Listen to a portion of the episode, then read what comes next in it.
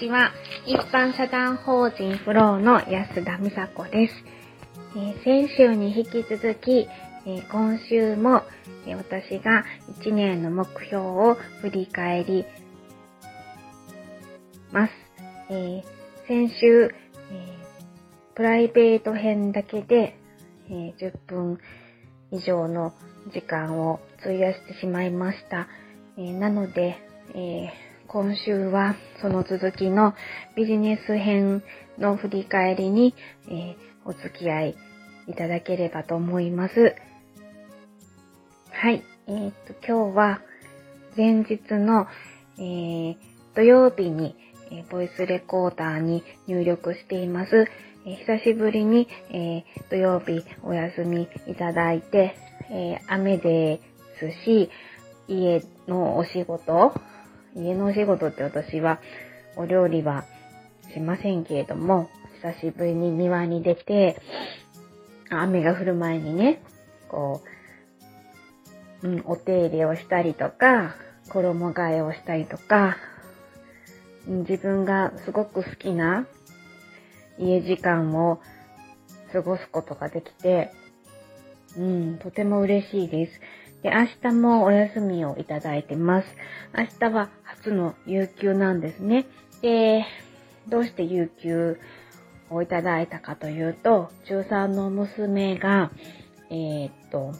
プレテストっていうのにチャレンジするんですね。で、私も、あの、学校説明会、保護者さん、保護者対象のあの娘がテストを受けている間に保護者会があるので、えー、参戦していきたいと、参戦してきます。で、私の母校でもあるんですね。はい。あの、女子校なんですけども、何年ぶりかに、すっかり、あの、校舎も綺麗になって、毎日毎日家からブルーノに行くまでに通ってはいるんですけれども、久しぶりに中に入るのが楽しみです。はい。えー、っと、前置きがとても長くなりましたので、本題に入りたいと思います。えー、っと、ビジネス編の目標を5つ掲げました。えー、っと、ブルーの6章を満章にする。これは、えっと、そうですね。今、えー、体験に来てくださってるチョコちゃん、えー、いらっしゃって、今お部屋が、えー、満室になっております。で、チョコちゃんの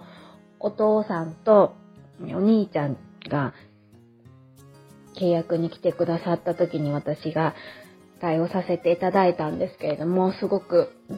あの、いいご家族さんでいらっしゃって、で、チョコちゃんもその最初の体験の時はなかなかね、あの、ハードな、あの、面ばかりが、あの、フォーカスされて、してたんですけれども、こう、回を重ねるごとに、まあ、落ち着いてきて、落ち着いて過ごしていただいてるなっていう部分がありますが、えー、っと、また、再来週も4泊5日で体験していただいて、来月は10日間、えー、うん、10日間フルで見ていただいて、えっと、本入居に、の流れになればいいなとは思っております。で、その本入居のための、えー、なった時の日中の過ごし方なども相談支援員さんと一緒にあの考え相談支援員さんも一緒に考えてもらって、とても、あの、前向きな流れになっていると思いますので、はい、あの、本当にそうなればいいなぁと考えております。はい。で、7つ目、7つ目、2つ目、えー、っと、代表やスタッフさんとよくコミュニケーションを取る。はい。これもそうですね。あの、また最近 LINE ワークでよくお話はスタッフさんとさせていただいてますね。うんうん。いい、いい関係性を築けていると思っております。はい。代表とは、そうですね。やっぱり、いっぱいお話日々しております。はい。えー、っと、三つ目、利用者さんやご家族さんとコミュニケーションを取る。はい。ここも、こう、賑やかなブルーノになってきまして、活気がありますね、今。うん。で、やっぱり、あの、6人いらっしゃったら、まあ、わちゃわちゃになる瞬間とか、あの、リビングとかが、うん、ちょっとガサガサ、わちゃわちゃしてる時もあるんですけども、やっぱりなんか、面白いんですよね、こう。うん。人が工作するっていうのが、うん。とてもいい。うん。久しぶりにこう、わちゃわちゃな感じを楽しめてる自分たちがいるなぁとは思います。やっぱり、いくらね、そのリビングタイムをこう分けてたりとか、お部屋で過ごす時間を作っていただいたりはしてますけれども、あの、リビングにみんながいる、みんながいるっていうか、うん、こう、人が集うっていうのは、私自身も好きな時間なんだなっていうことが分かりました。はい。で、あとは、うんと、関係者様。あ、多分これは関係各所のお話ですよね。えー、っと、コンスタントに、えー、関わらせていただく。はい。えー、っと、これも、今、その、よく、サテライトのお話ラ、ラジオで代表してますけれども、うん、その方の相談支援員さんにもご相談したいので、また、あの、お呼び立てさせていただいております。で、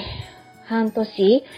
入居して半年が経った利用者さんの相談員さん、支援員さんにも、モニタリング、えー、一緒に振り返らせてくださいっていうことで、あの、来ていただいてやっております。なかなかその、本来はね、モニタリングっていうのが、相談支援さんも一緒に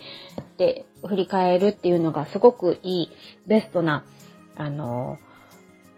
やり方らしいんですけど、皆さんやっぱ忙しいから、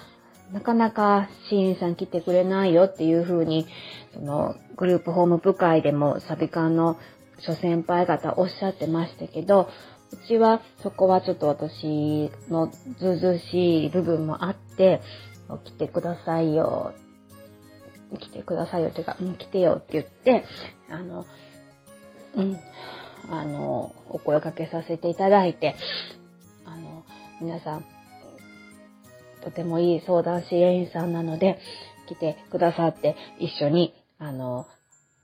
これからの目標なども考えていただいてます。はい。ありがとうございます。えー、っと、で、5つ目で、勉強する。多分私はこれが一番10個掲げた目標の中で一番達成できてなくて、でも一番本当は達成しないといけないものなんだろうなっていうのは感じてます。なかなか勉強できないのが自分の中でもこう引っかかりがあって、で、その、多分習慣にした方が私は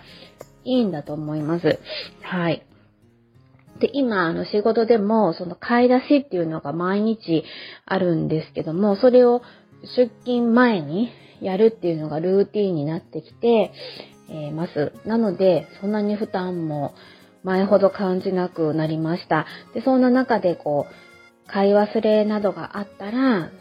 スタッフさんにお願いしたりはするんですけども、そんな風にやっぱルーティンにしたら勉強もできるのかもしれないと思ってます。で、例えばフランス語を、えー、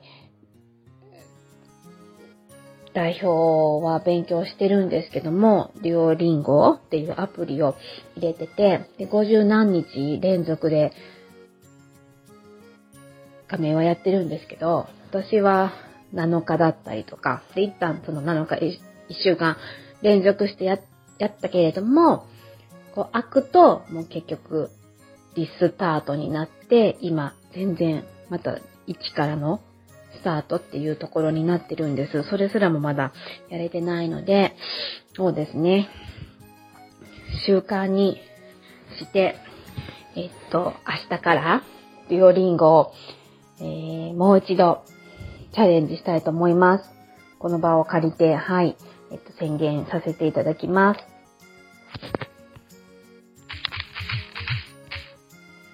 以上、えー、今年の目標振り返りビジネス編でした。え来週日曜日は、えー、どなたがお話ししてくれるんでしょうか。ちょっとスタッフさんにお声掛けさせていただきたいと思います。皆さんお楽しみに。それでは、えー、最後までお聴きくださりありがとうございます。えー、今日もいい一日にしてくださいね。で、今日は美人の方がいらっしゃってますが、ちょっと私はお会いできずに、あの、残念ですが、また、会いましょう。また和歌山来てください。お待ちしてます。はい。それでは、えー、ありがとうございました。アピアント